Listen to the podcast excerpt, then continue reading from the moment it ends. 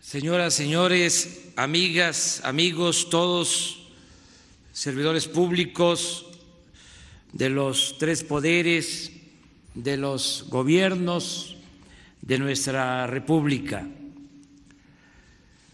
En esta ocasión recordamos cómo ha ido evolucionando la vida pública de nuestro país.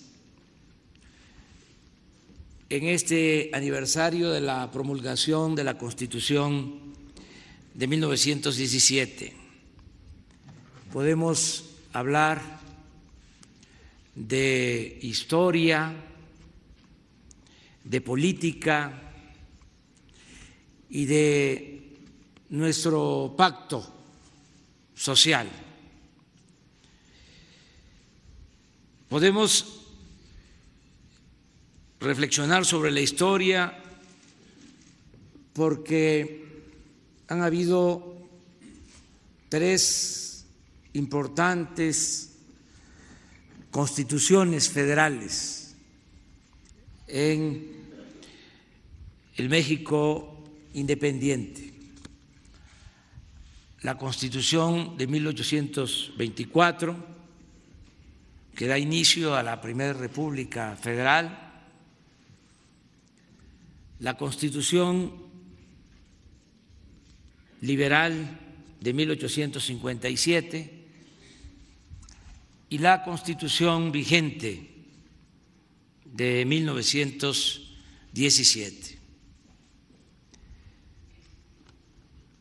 De la Constitución de 1824 a la Constitución de 1857 transcurrieron 33 años. Y en ese tiempo hubieron también leyes y constituciones centralistas pero fueron 33 años de eh, una constitución federal, liberal, republicana. De 1857 a 1917, 60 años. Se tuvo que enfrentar en ese intervalo de tiempo, eh, tanto al conservadurismo que se oponía a los cambios, como lo que significó la intervención francesa, la invasión del ejército francés a nuestro territorio durante el movimiento de reforma y también en ese tramo se tuvo que resistir los 34 años de dominación porfirista. Por eso eh, surge la constitución del 17, después de la revolución, que ya sabemos eh, se origina por la democracia, por la búsqueda de las libertades y de la democracia y también por la búsqueda de la justicia social. Esta constitución del 17 pues ha eh, permanecido 103 años. Es la constitución más antigua de nuestro país y desde luego la más importante de todas. En lo político hablábamos de la revolución que se origina para eh, hacer a un lado a la dictadura porfirista, para combatir la esclavitud y hacer valer la justicia y la democracia. Es muy importante lo que aquí mencionó la representante de la Cámara de Diputados, también el gobernador de Querétaro, acerca de que la revolución tuvo dos grandes demandas, la justicia y la democracia. Y es muy destacado, muy importante considerar que el lema, la bandera para convocar al pueblo a tomar las armas en contra de la dictadura fue eh, la democracia. Por eso el sufragio efectivo y la no reelección, por eso también la grandeza del el presidente Madero, el presidente más eh, demócrata que ha habido en la historia de nuestro país. Hemos tenido buenos presidentes, pero ninguno con tanta vocación democrática como Madero. Eso es lo que le cuesta la vida, por eso lo asesinan. Y de esa felonía, de ese golpe a la democracia, eh, inicia con más fuerza la revolución y surge un político con visión de Estado que precisamente este año eh, se recuerda eh, el centenario de su asesinato en Tlaxcalaltongo, Venustiano Carranza cuando encarcelan para luego asesinar cobardemente al presidente Madero eh, en esta confabulación de militares, de Huerta y otros, con eh, la participación abierta, eh, descarada del embajador Wilson, el embajador de Estados Unidos en México,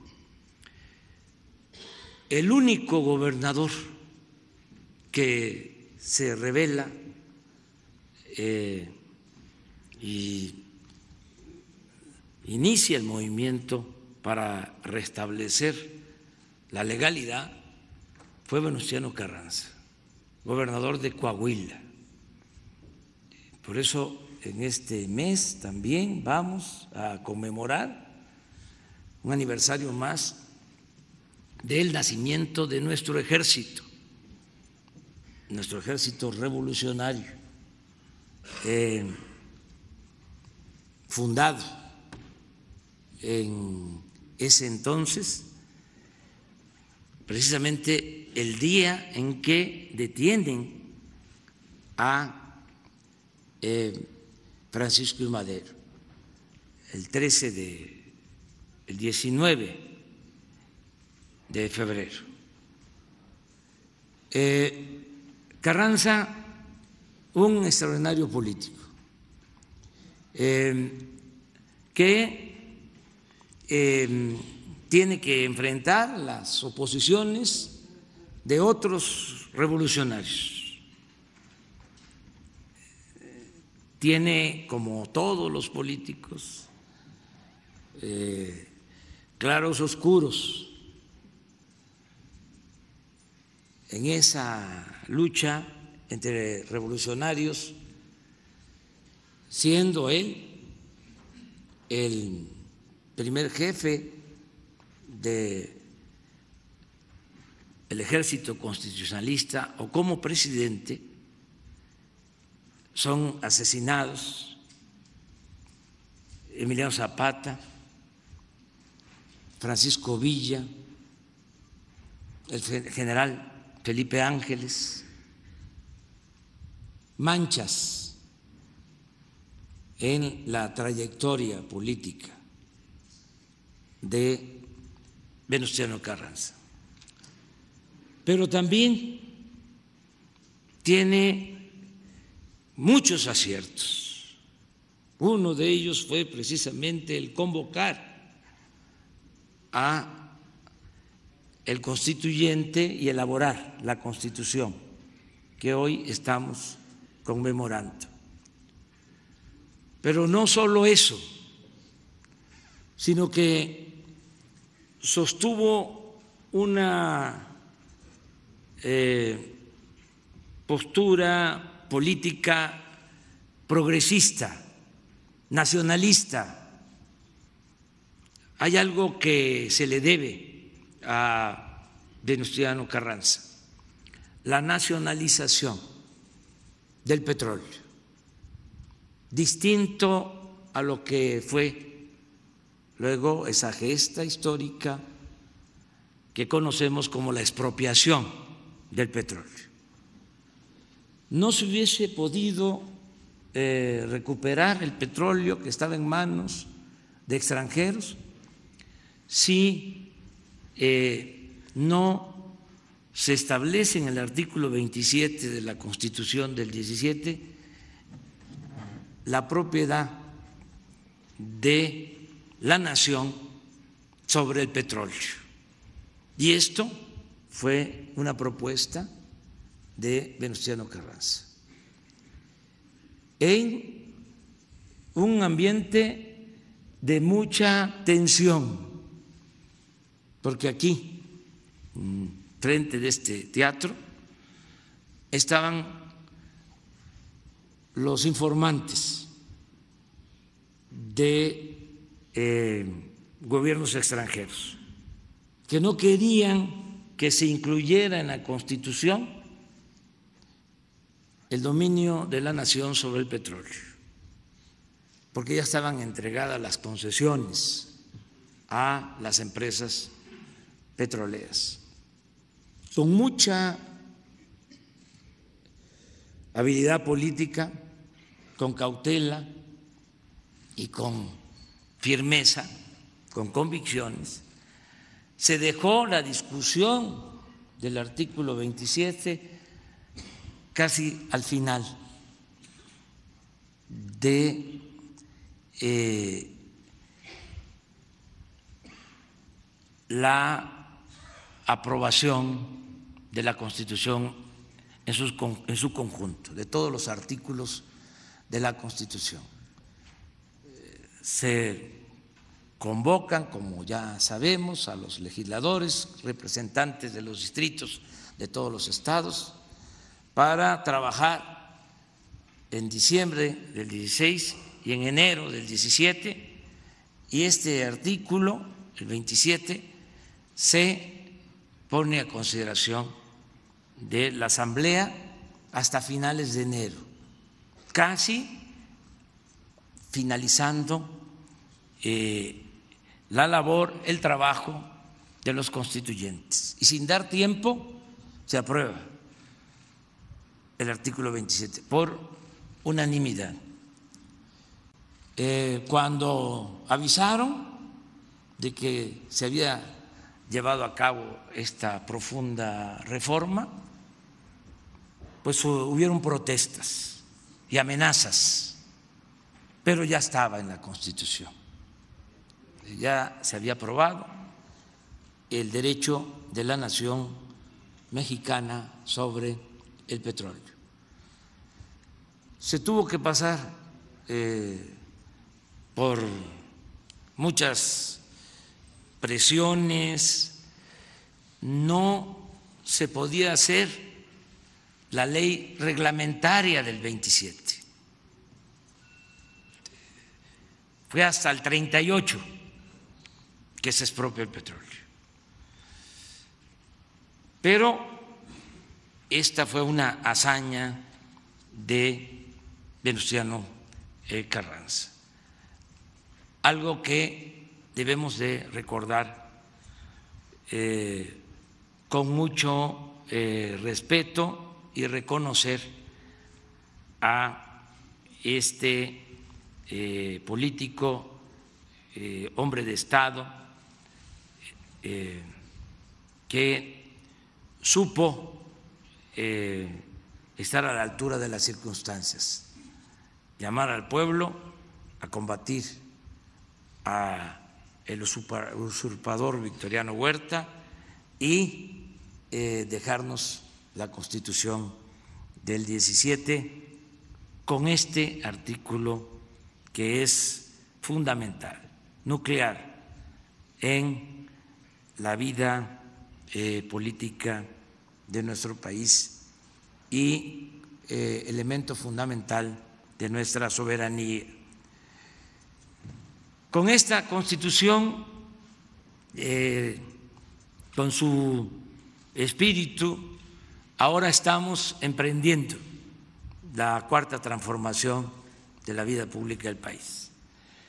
Y se está actualizando las reformas que han hecho los legisladores a propuestas del Ejecutivo o iniciativas de diputados y de senadores.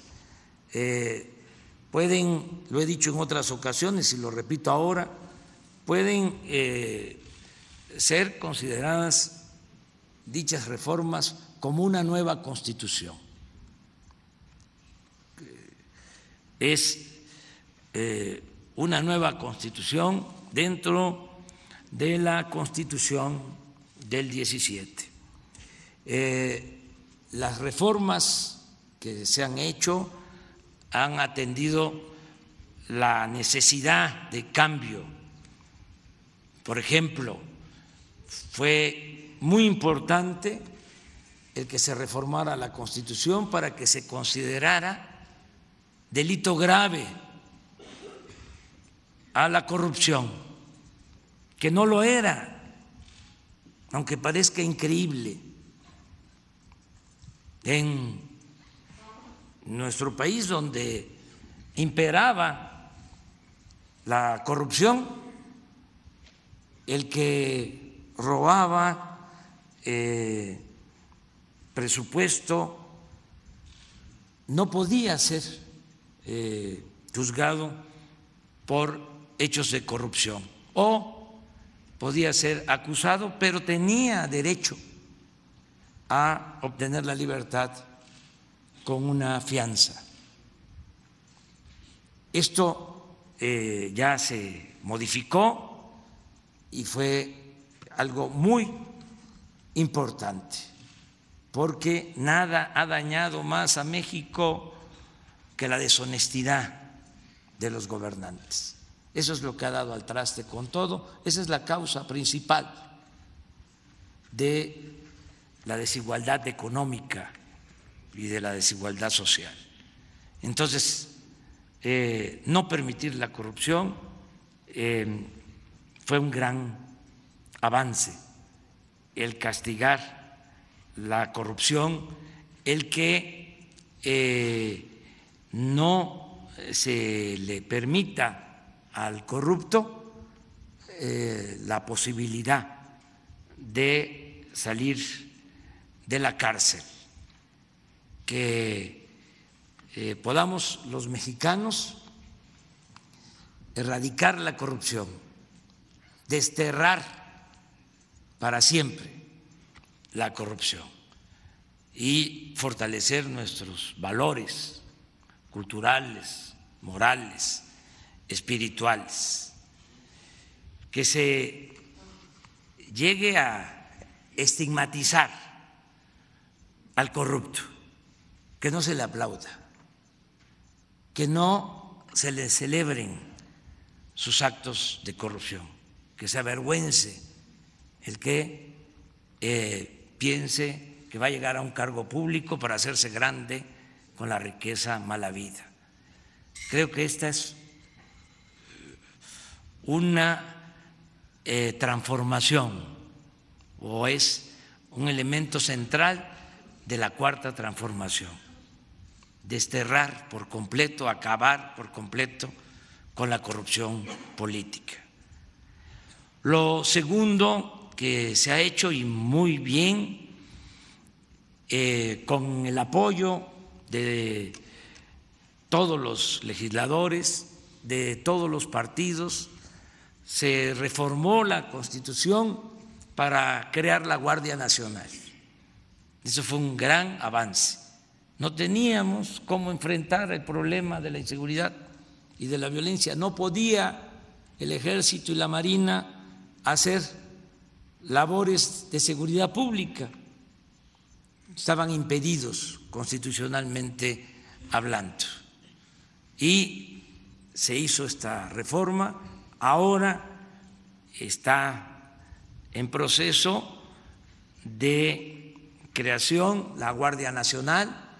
Vamos a tener eh, más presencia, más vigilancia, va a haber más protección a los ciudadanos en toda la República. Esto fue un gran logro. También fue importante el que se reformara la Constitución para establecer el principio de la revocación del mandato. Que no se piense que ganamos y podemos hacer lo que nos dé la gana. La democracia es el gobierno del pueblo, para el pueblo y con el pueblo.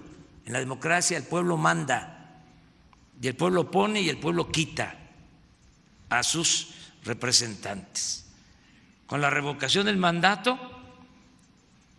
va a tener todo el tiempo las riendas del poder en sus manos la ciudadanía. Y vamos a hacer valer este principio constitucional. En el 2022 me voy a someter a la revocación del mandato. Y es una pregunta, ¿quieres que continúe el presidente de la República o que renuncie? Esto es un avance importante, como lo es el que se hayan facilitado las cosas para llevar a cabo consultas ciudadanas, no solo quedarnos en la democracia representativa, no es que nos eligieron y vamos a estar hasta el final, hagamos lo que hagamos, no. Democracia participativa, que el pueblo siempre sea el que decida. El poder, como lo establece la Constitución, dimana del pueblo y se instituye para su beneficio. Algo que es importante también para la democracia eh, fue la reforma para considerar también delito grave el fraude electoral. Eso es un gran avance. Acabar ya, de una vez y para siempre, con las trampas electorales. Hablaba yo de la vocación democrática de Madero. No se pudo lograr un verdadero sistema democrático en nuestro país. Ni pudo la revolución con eso, a pesar de que fue profunda la revolución mexicana. Se hizo a un lado a don Porfirio, pero se quedó doña Porfiria. y se simuló. Y México se distinguió por ser uno de los países más antidemocráticos del mundo. Y eso lo tenemos que corregir. Tiene que haber democracia. Nada de compra de votos, nada de utilizar el presupuesto público para favorecer a candidatos, para favorecer a partidos, nada de falsificación de actas, nada de relleno de urnas, nada de que voten los finados, nada de nada. Tiene que haber democracia y no permitir el fraude electoral. Y el que actúe como mapache electoral, el que haga fraude, a la cárcel sin derecho a fianza.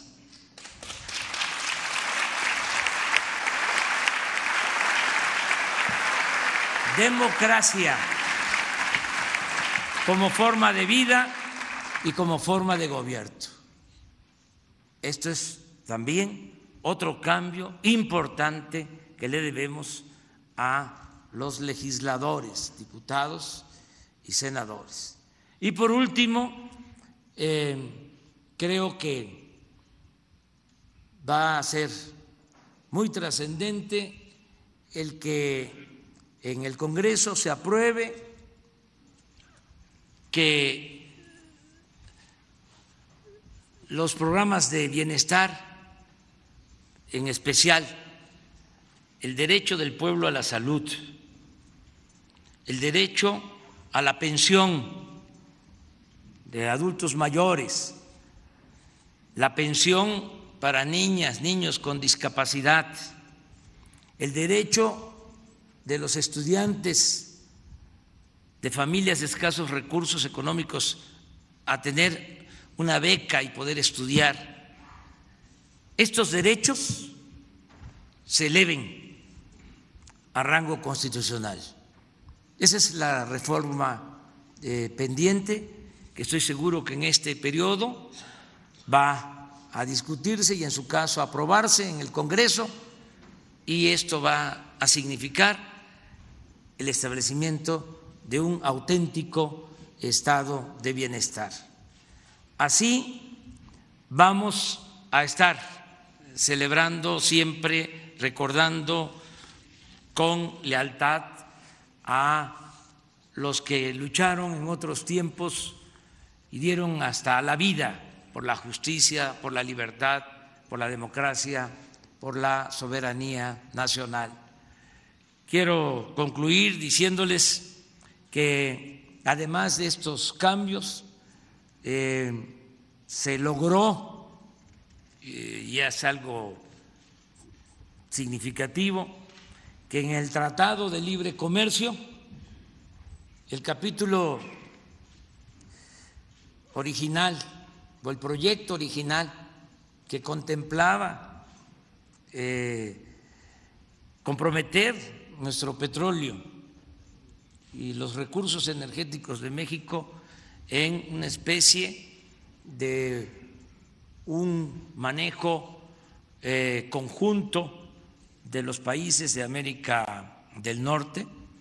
Eh, se eliminó ese voluminoso capítulo y quedó en el Tratado de Libre Comercio eh, dos o tres renglones en donde eh, se reafirma la soberanía de nuestro país y el dominio de la nación sobre nuestros recursos naturales, en particular del petróleo.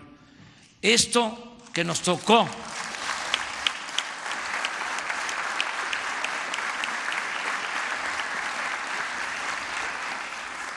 resolver todavía en el proceso de transición, antes de llegar a la presidencia, eh, fue em, producto de muchas negociaciones y de eh, tensiones durante 15 días y de ruptura de pláticas por una semana. Y quiero aquí decir en este Teatro de la República, por la importancia que tiene el que se haya logrado lo que se planteó de parte de México, quiero decir que se reiniciaron las pláticas, se reinició la eh, negociación del tratado luego de una consulta al presidente Donald Trump. Y aunque parezca eh, increíble, él fue respetuoso de nuestra soberanía. Por eso eh, hablamos de respeto mutuo. Y no vamos a estarnos peleando eh, por gusto, no vamos a ir a todas, vamos a las que signifiquen realmente hacer valer nuestra independencia, nuestra soberanía, lo que es México, país libre y soberano. Muchísimas gracias.